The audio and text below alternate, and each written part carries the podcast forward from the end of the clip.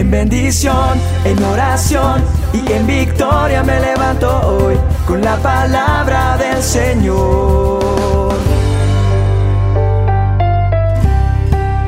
Con William Arana. Dice la Biblia que la palabra de Dios, es decir, el manual de instrucciones, es viva y eficaz, que es más cortante que toda espada de dos filos y que penetra hasta partir el alma y el espíritu, las coyunturas y los tuétanos y discierne los pensamientos y las intenciones del corazón.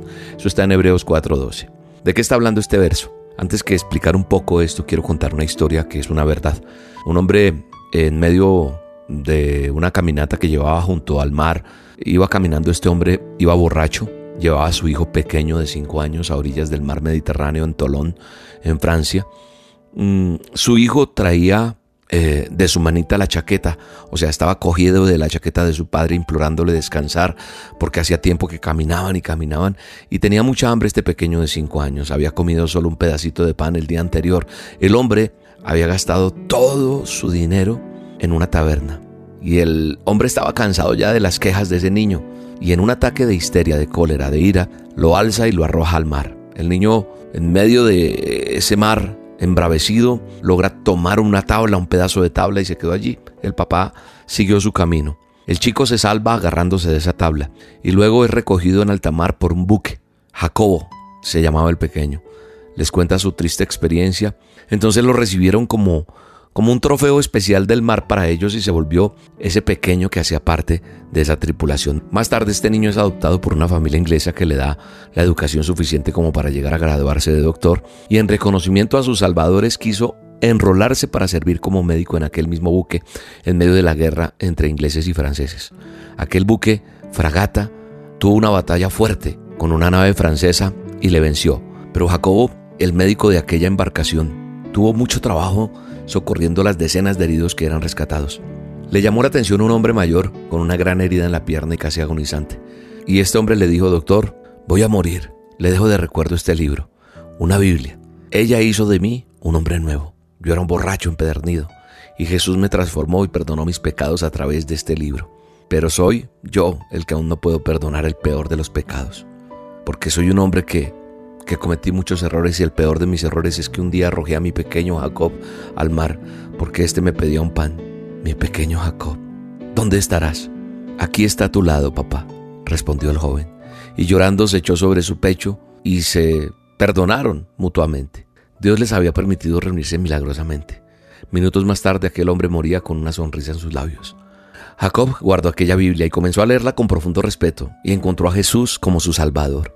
Jacob empezó a hablar de ese manual de instrucciones a muchas personas, contando su conmovedora historia. Dos vidas en un mismo libro. Y el único Dios soberano que ama a todos sin distinción le daba la oportunidad. No hay lugar donde la mano de Dios no llegue definitivamente. Qué hermosa palabra y entonces es donde cobra sentido Hebreos 4.12, la cita bíblica con la que arranqué. Porque la palabra de Dios es viva y eficaz y más cortante que toda espada de dos filos, y penetra hasta partir el alma y el espíritu, las coyunturas de los tuétanos, y discierne los pensamientos y las intenciones del corazón. Esa es la palabra de Dios. La palabra de Dios puede cambiar a todo ser humano. Tal vez la historia de este hombre borracho que fue capaz de tirar su hijo al mar, usted dirá, yo no soy capaz de hacer eso.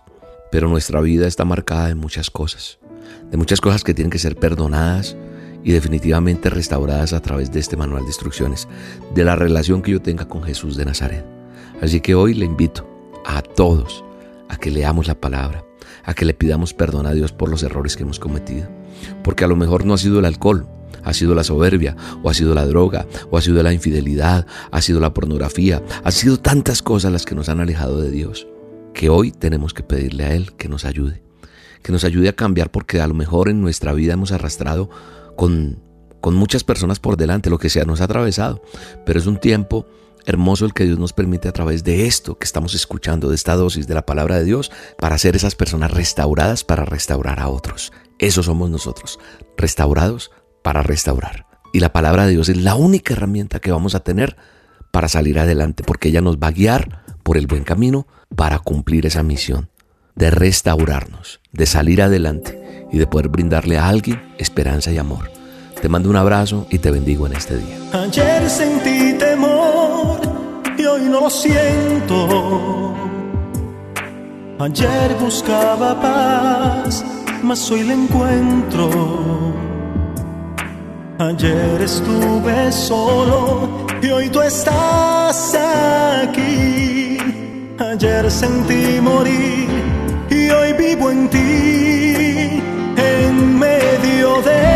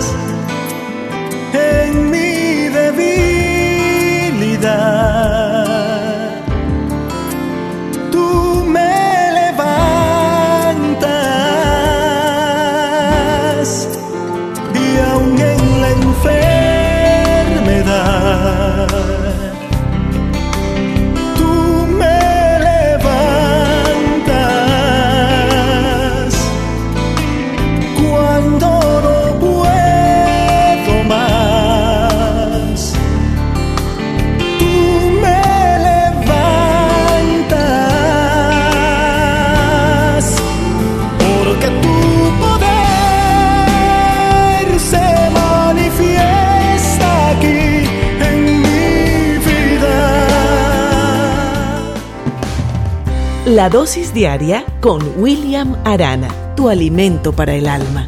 Vívela y compártela. Somos Roca Estéreo